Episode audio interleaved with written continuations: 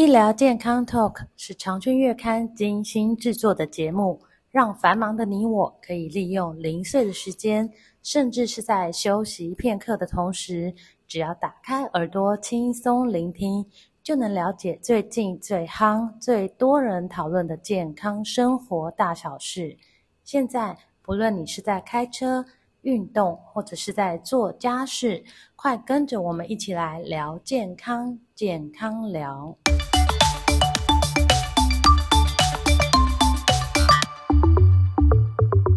听众朋友们，大家好！你一定有吃药的经验，那不管是药品还是保健食品，从选择、购买、使用到保存，都有着很大的学问哦。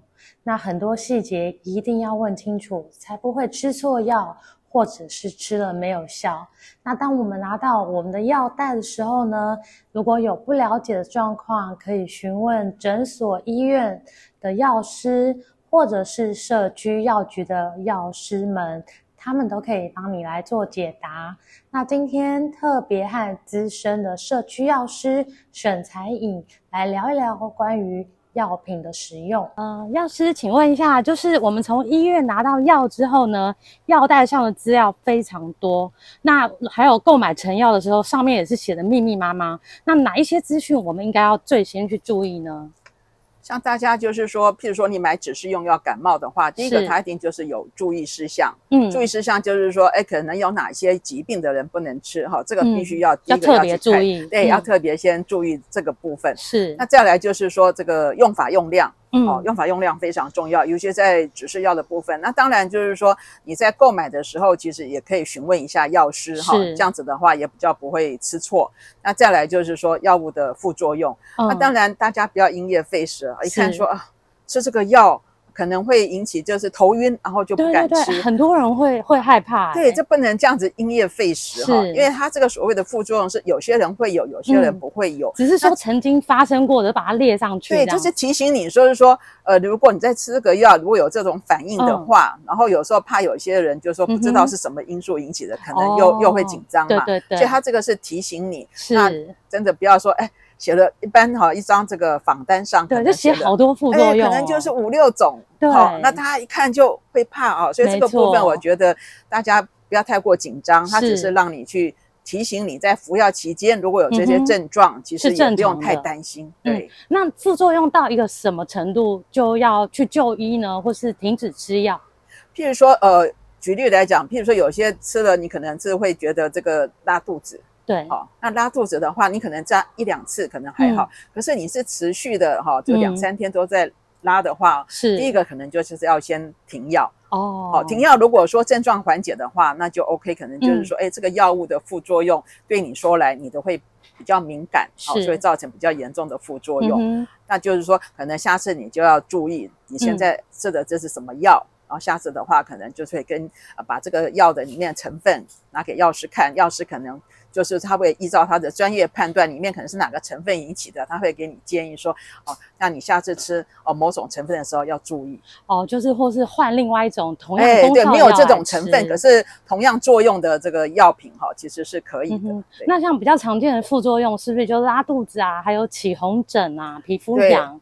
那有些会眩晕啊，哦，或者是恶心啦。嗯等等，哦，这些就是说我们在只是用药的话，其实呃有时候会有些常见，那包含处方药其实也会，嗯，哦，那处方药写的可能更更细一点，是，那也碰到有民众就是说 看了，嗯，哇，这个不敢吃哈，其实呃大家其实不用太过于担心，我们所谓的药品的治疗，当利大于弊的时候，你就必须吃，那当对这个病人来讲，这个是。弊大于利的时候，可能就要停药。嗯，了解。所以要看清楚药袋上面怎么服用，副作用有哪一些，然后注意事项，哪一些人不能吃。对对。那好，那第二个问题就是说，吃药只能配开水吗？如果刚好你要吃药的时候手边没有开水，可以配茶、咖啡、果汁，或是配汤吗？呃，其实我们还是建议要配白开水。嗯、举一个简最简单的例子，像乙酰胺酚，那有些小朋友他可能哭闹，他就是妈妈就想说，因为那个药有时候它味道不好嘛，哈。对。如果是磨成粉糖浆的话就比较没问题。磨成粉，如果你配果汁的话，果汁会影响到乙酰胺酚的吸收。哦。所以说它可能会延迟到两个小时以上。嗯。那妈妈就会紧张，比如说药吃下去两个小时还没有退烧。对。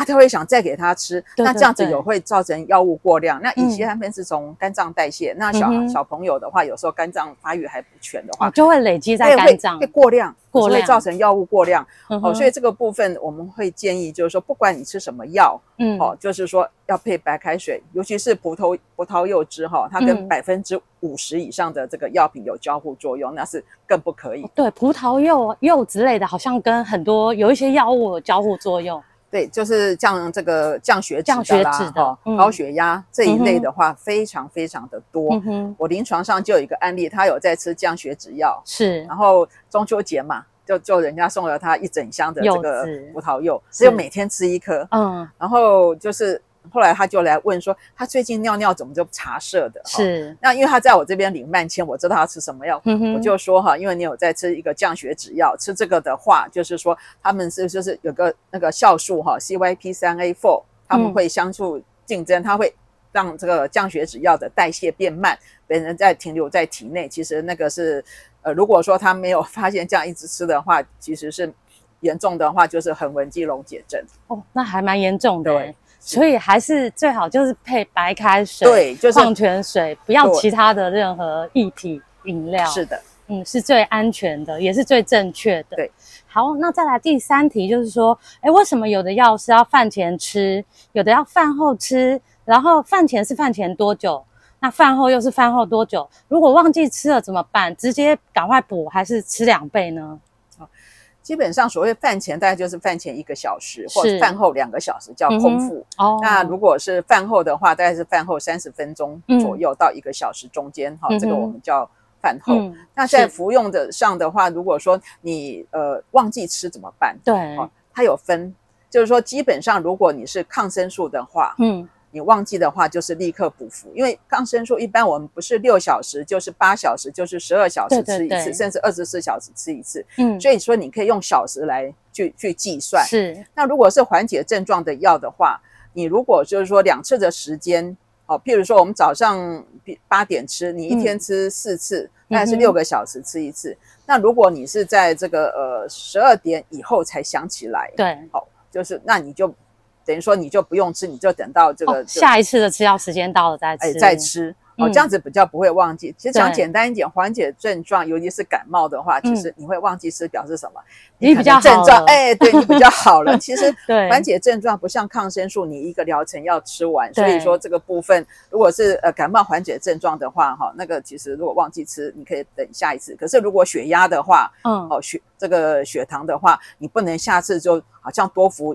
多加倍的剂量哈，其实会让你这个血压或血糖降得太低，这是不行的。是，所以就是抗生素的话，就是一定要吃完整个疗程嘛。对，然后呃忘记的话可以随时补服。哦，随时补服。可是像像你刚刚说症状治疗的就没有关系。可是因为抗生素的话，我所谓有六个小时、八个小时、十二小时，那有些人他会就会搞搞混了。是。另外一种就是说也是一样，如果说你过了一半的时间以上，你就不要吃，等到下次。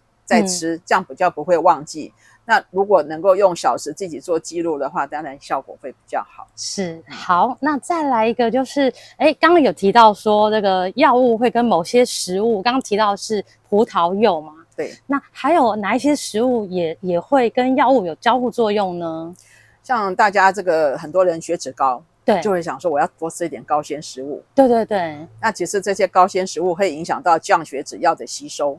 所以可能至少要隔两个小时，嗯会比较好。嗯、那高纤食物还会，因为现在其实心血管问题的人比较多，对，好像这个心脏的部分有一个毛地黄，它如果跟高纤食物一起吃的话，它也是会影响到这个毛地黄的这个吸收。那毛地黄因为它的那个剂量哈的范围非常窄，所以说它其实每次病人要回去都要做一个血中浓度的一个检测，哦，所以这个部分的话就要特别的小心。还有就是说。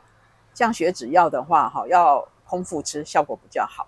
嗯，吸收的比较好，药效释放的比较好。它会影响到吸收大概严重的话可能会影响到吸收百分之五十。哇，差这么多，欸。那大部分的大概都在三成左右。嗯、所以说降血脂药的话，你可以晚上的餐前或者是那个睡觉前。嗯、为什么建议晚上？因为我们胆固醇的生成在晚上，你晚上吃的话效果会比较好。我就碰到一个实际案例，嗯、他吃了很久，然后对，就问我说：“哎，他血脂哈怎么都降不下来？”那我就问他说：“你什么时候吃？”他说：“他都早上。”后来我就说：“你请改成晚上来吃看看。”哦，虽然我们强调说它都是二十四小时，可是因为每个人体质差异哈，对，吸收它跟它释放的这个程度跟代谢都会有关系。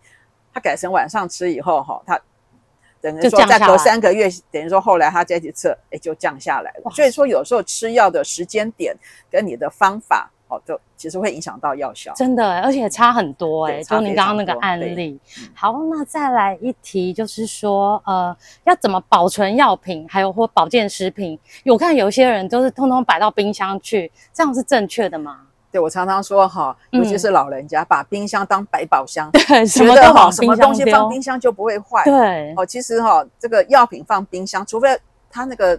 本来就特别写，特别写说要冷藏的才需要，像胰岛素，然后某些眼药水，哈、嗯哦，或者是说某一些那个呃口服的药，对，哦，那个那个都比较少。其实基本上都要放室温。嗯、你放冰箱的话，其实它更容易稀释，其实更容易变质。哦、如果你是那个保健食品啦，这个化妆品啦，嗯，其实尤其是化妆品，对，它有时候是会油水分离。哦，那你如果糖浆的话，很多人会把小孩的糖浆，对对对，这个很常看到。然后有时候你退烧药嘛，你吃可能这个几次就不烧了，对。不烧了，然后想说放冰箱，就把它丢在冰箱。其实一般糖浆哈，抗生素的话，我们会建议就是说，你开封后大概就是七天到十天哈，就要用完，没用完可能就要丢掉，丢弃了。对，那个就要放冰箱。那一般这个糖浆的话，这个就不能放冰箱了。糖浆放冰箱，它会造成这个糖分的一个解析出来，造成它的那个等于说药品的浓度不均。其实对小孩吃起来的话，那个剂量其实有时候会影响到，然后甚至会到影影响到除了药效之外，甚至对它的药品的代谢，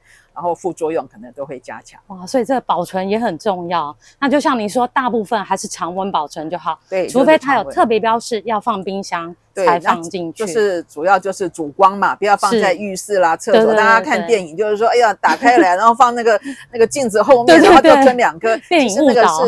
错误的示范哈，千万不要放在浴室跟厨房的 柜子上，就是放在呃阴凉的地方就可以了。对对，常温是好。那再来就是，哎，吃不完的药品，就像您刚刚说，有一些开封了没有吃完，就必须要丢弃。那呃，可以直接丢到垃圾桶吗？还是要做什么样的处理？基本上，如果是保健食品，就不含荷尔蒙，嗯、要。要到这个像我们台北市的话，有这个药物检收，嗯、像也是。荷尔蒙制剂哦，一些癌症免疫抑呃抑制剂这一类的哈，嗯、抗生素哦，嗯、或者是针头哦，嗯、哼。荷尔蒙制剂等等的话，就可以拿到社区药局做一个检收。是。哦，那再来就是说呃糖浆哈，千万不要到那个马桶，马桶。或者是那个直接那个水槽，对，那会造成一个下水道的一个污染。那污染的话，有时候就会污染到我们的一些水源等等，好是，所以这个部分，呃，保健食品的话，大部分的话，其实维他命类的话，丢垃圾桶是 OK。嗯。那如果其他，如果你不是很清楚的话，可以拿到社区药局，好，请社区药局的药师帮您处理。所以这个是，就是如果像像您刚刚说丢到马桶啊。倒到马桶或水槽，就影响整个环境。对对，就环境的整个污染。因为在临床上也有说，像布洛芬看起来是一个简单的药，退烧药。对，它是说可以影响到这个鱼，尤其是雄性的这个部分，好的，等于说精虫的一个活动力。所以说有时候这个某些领域它变成全部都是雌鱼了。嗯，哦，所以临床上有这种报告。所以说，呃。基本上，如果说不是很清楚的话，我们是建议就是拿到药局，请药师帮忙处理。千万不要这个呃丢马桶啊，这个或者是这个水槽的话，对我们的整个环境土壤的污染会很严重，会破坏生态的平衡。好，那再来就是很多人吃药又吃保健食品，那中间该隔多久呢？对，保健食品其实像中西药，最举最近的一个例子，对嗯，这个 Paxlovid 跟这个清冠一号，对。大家会觉得说隔两个小时就 OK，其实是不 OK 的。是哦，就像说你在吃抗凝血剂，你在吃一些活血的中药，像川穹当归啦，这些也不行，因为它这整个代谢的问题。所以说像这个 Paxlovid 跟这个清冠一号是。绝对不能同时并服，即使隔两个小时也不行。那要隔多久？还是就是都不行哦？就是你吃了新冠一号，就吃新冠一号，把那五天吃完的就吃 Paxlovid 哦，它不能说两个药不能同时吃。然后你再吃抗凝血剂的话，你也不能就是吃什么姜姜母鸭有、川穹、当归这一类的哈。其实这个都会让它的药效加成加强哦。所以说这个部分呃。基本上就是说，你如果真的要中西药合并吃的话，对，可能要请问一下药师。而且你在有些药当然是呃中药跟西药可能隔开两个小时就 OK，对对对，可是。我刚刚举的那些，它就是要特别注意，即使你有呃隔两个小时也不行。是，那一般的，像呃维他命啊、矿维生素啊、矿物质，跟我们的感冒药就隔开两个小时应该就 OK。维他命类就跟那个西药感冒药那是没关系，倒是要特别强调，像这个红橘、红红橘跟降血脂药，因为它们的作用机转结构类似，如果两个同时吃的话，都不管你是一个。早上或一个晚上或间隔两个小时，那个也是都不行的。那个其实也会可能就是严重的话，也会引起横纹肌溶解症。嗯，好，所以这个部分红菊跟这个降血脂药也是绝对不能一起吃。是，所以其实这个呃中药、西药、保健食品，这个呃就是这这这个吃法还是要很注意。对，大家不要觉得说中药就是呃没病治病哈。对，很多人有这种 想法，就没病强身啦，有病治病啦。好，所以。这个部分的，我觉得在服用前的话，还是要请问一下药师会比较好，不要就是花了钱哈，又伤了身。是，没错。好，那今天谢谢沈药师，呃，跟我们聊这么多关于用药的问题，嗯、谢谢。好，谢谢。